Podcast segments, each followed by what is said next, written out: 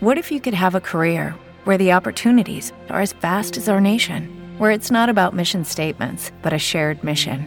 At U.S. Customs and Border Protection, we go beyond to protect more than borders from ship to shore, air to ground, cities to local communities. CBP agents and officers are keeping people safe. Join U.S. Customs and Border Protection and go beyond for something far greater than yourself.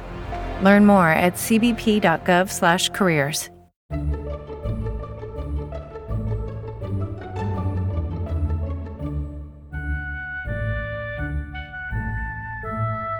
Bienvenidos a Trasteando en la Escuela con Marta Ferrero.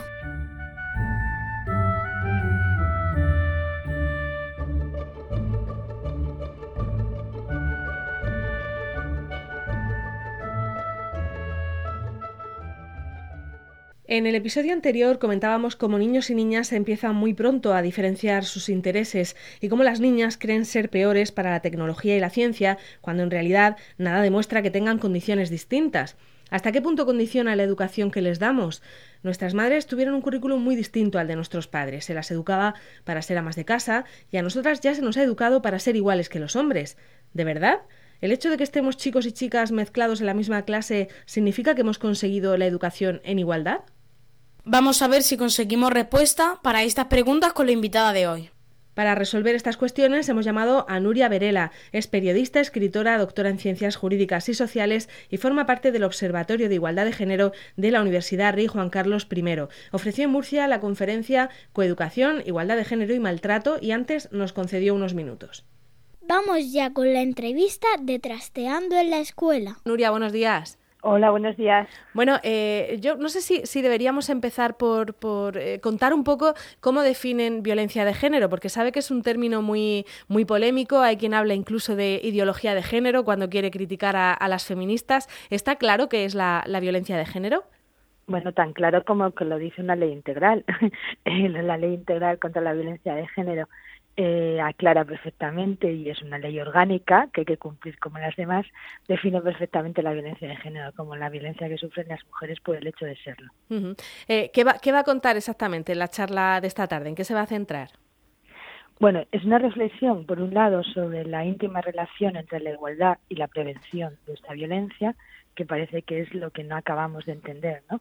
Que para eliminar la violencia de género tenemos que vivir en igualdad y por lo tanto hay que educar en igualdad.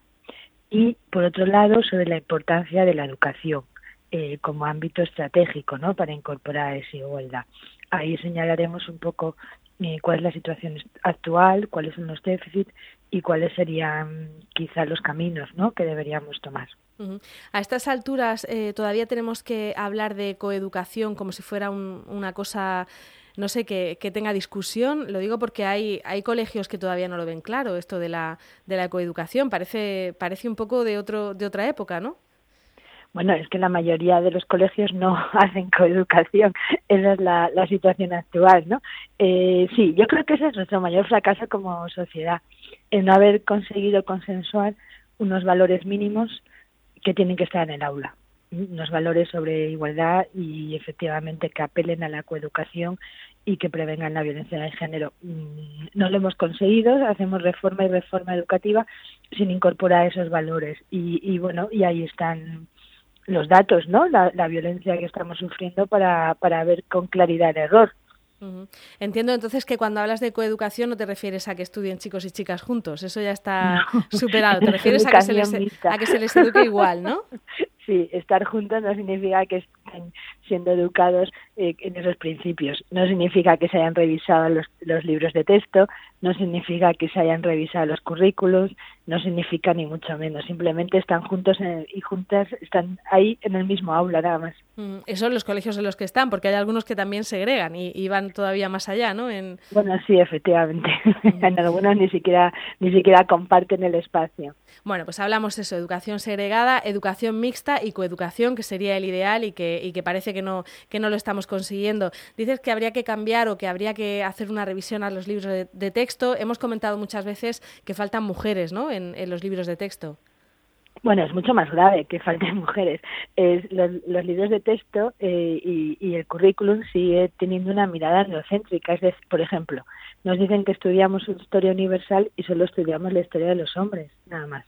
No es que nos falten mujeres, es que la mirada es masculina. Que no sé si, si lo explico bien, pero, pero es mucho más grave. ¿eh? Es un mundo definido por varones excluyendo por ejemplo, nos, explican la Revolución Francesa y lo maravilloso que fue aquello de libertad, igualdad, fraternidad, y no nos explican en el aula que eso no, no tuvo nada que ver con las mujeres. Es más, que las mujeres salieron del proceso revolucionario peor de lo que entraron. Entonces, bueno, es, va mucho más allá de la falta de mujeres. Mm, habrá quien piense que si la historia la han escrito siempre los hombres, a lo mejor a estas alturas no hay datos ni hay documentos suficientes como para escribir eh, la parte de las mujeres. No sé si, si es porque no, no nos queremos esforzar o porque verdaderamente no hay documentos. Hombre, claro que hay. El feminismo tiene tres siglos. Hace tres siglos que llevamos trabajando y las mujeres entramos muy tarde en la universidad entramos en el siglo XX, hasta entonces nos estuvo completamente prohibido, pero desde que las mujeres entran en la universidad han hecho todo ese trabajo. No hay ninguna excusa. Bueno, pues no hay ninguna excusa para, para, revisar los libros de texto, para revisar el currículo, como decía, y, luego se insiste mucho en, que hay que educar en la igualdad como, como no sé, como una asignatura transversal. Eh, yo no sé si habría que tener un apartado propio o, si como, educa eh, como asignatura transversal funciona. Parece que no, ¿no? Que, que no está funcionando. Hombre, no funciona porque los profesores y las profesoras no están formados tampoco en igualdad. Quiero decir que la carencia empieza en el aula de 0 a 3 y termina en la universidad. La Universidad Española todavía no reconoce los estudios de género. Entonces, eh, eh, ese es el otro grave problema. ¿Este profesorado está formado en igualdad? No. Con lo cual es muy difícil que puedan transmitirla de manera transversal. Ese es el ideal, pero para llegar a ese ideal empezará, eh, tenemos que empezar por algún sitio, ¿no? Y, bueno, no sé, yo creo que hoy conocíamos un dato que creo que pone de manifiesto la importancia de todo esto que decimos.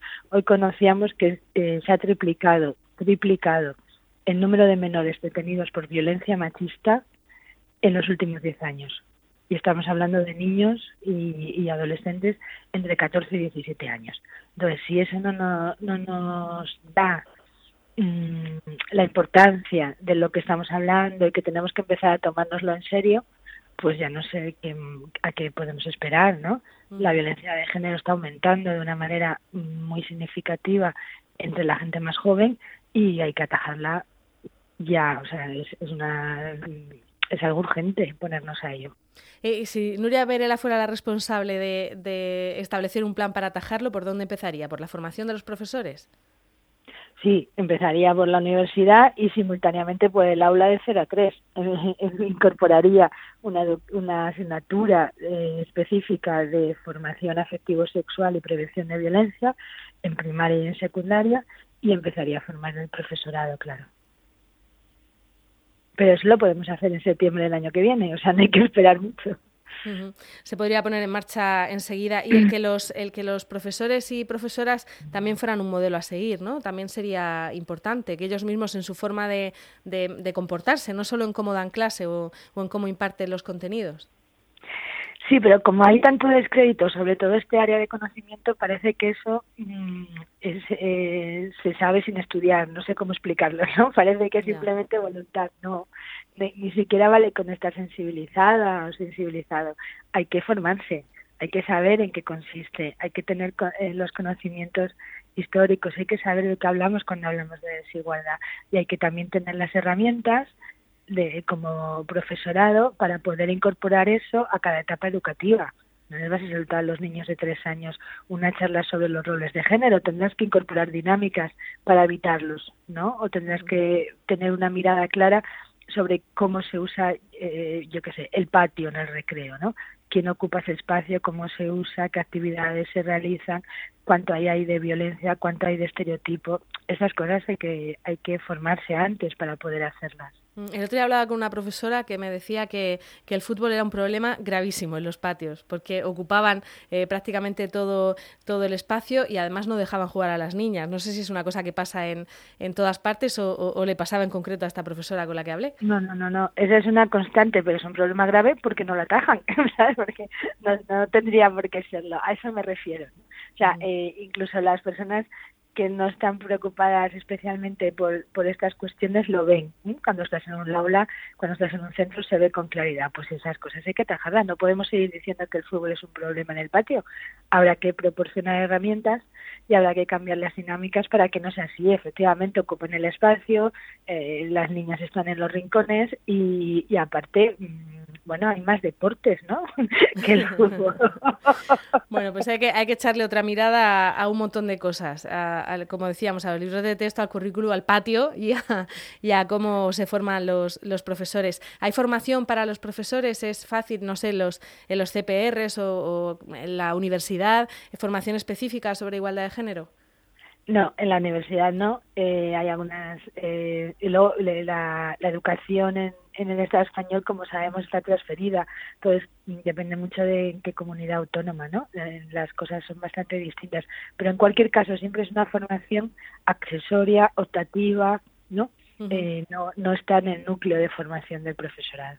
Bueno, me ha salido una entrevista muy negativa. No sé si podemos contar algo bueno, que hayamos progresado un poco en, no sé, algo, algo que nos dé esperanza de que vayamos un poco hacia arriba, porque eh, ya digo, llevamos un rato hablando y ha salido un poco negativo. ¿Hay algo que podamos eh, decir que, que vamos mejorando? Eh, bueno, vamos a ver, si hacemos un análisis serio, efectivamente, claro que hemos mejorado. Cualquier eh, oyente que nos esté escuchando, sobre todo si es mujer y compara su vida con la de su madre o la de su abuela, obviamente hemos mejorado muchísimo. Ha habido mucho trabajo y, y está en nuestra generación, no hay ninguna generación anterior que tenga tales posibilidades de decidir sobre su vida como, como la actual. Eso no significa la otra cara que era lo que estábamos poniendo de relieve. Como pensamos en un momento dado que habíamos conseguido la igualdad, ¿no? Lo que llamamos el velo de la igualdad, hemos dejado de trabajar y eso en el aula se nota mucho y por eso tenemos problemas con las generaciones más jóvenes, porque no estamos haciendo el trabajo que tenemos que hacer y no lo estamos haciendo bien. Entonces tenemos, si quieres ver la botella, como se suele decir, medio llena y medio vacía, ¿no? Sí. Pero estas generaciones necesitan que, tomemos medidas. Bueno, pues eh, Nuria Verela, muchas gracias. Como decías, pues eh, podemos concluir que sí, que hemos mejorado, pero que no se puede uno relajar porque, porque se nos va de las manos, como decías, de ese dato de, del maltrato en, menores, pues es, es tremendo. Nuria, muchas gracias. Muchas gracias a vosotras, un placer. Hasta luego. Hasta luego. Este es el podcast de Trasteando en la Escuela. Hemos mejorado en los últimos años, pero aún hay mucho por hacer en relación con la igualdad y la educación. Los maestros tienen un papel muy importante. Si te interesan los temas de igualdad y conciliación, te recomiendo además que te suscribas a otro de los podcasts de la red de Milcar, Lactando. En él se reúnen un grupo de madres a las que siempre merece la pena escuchar.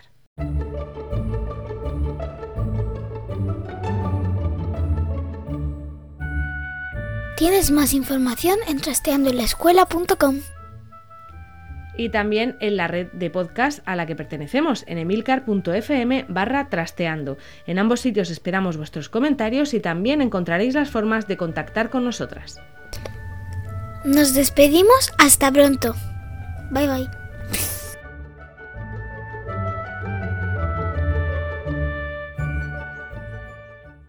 Hello, it is Ryan, and I was on a flight the other day playing one of my favorite social spin slot games on chumbacasino.com. I looked over the person sitting next to me, and you know what they were doing? They were also playing Chumba Casino. Coincidence? I think not. Everybody's loving having fun with it. Chumba Casino is home to hundreds of casino style games that you can play for free anytime, anywhere, even at 30,000 feet. So sign up now at chumbacasino.com to claim your free welcome bonus. That's chumbacasino.com and live the Chumba life. No purchase necessary. DTW, void, were prohibited by law. See terms and conditions 18 plus.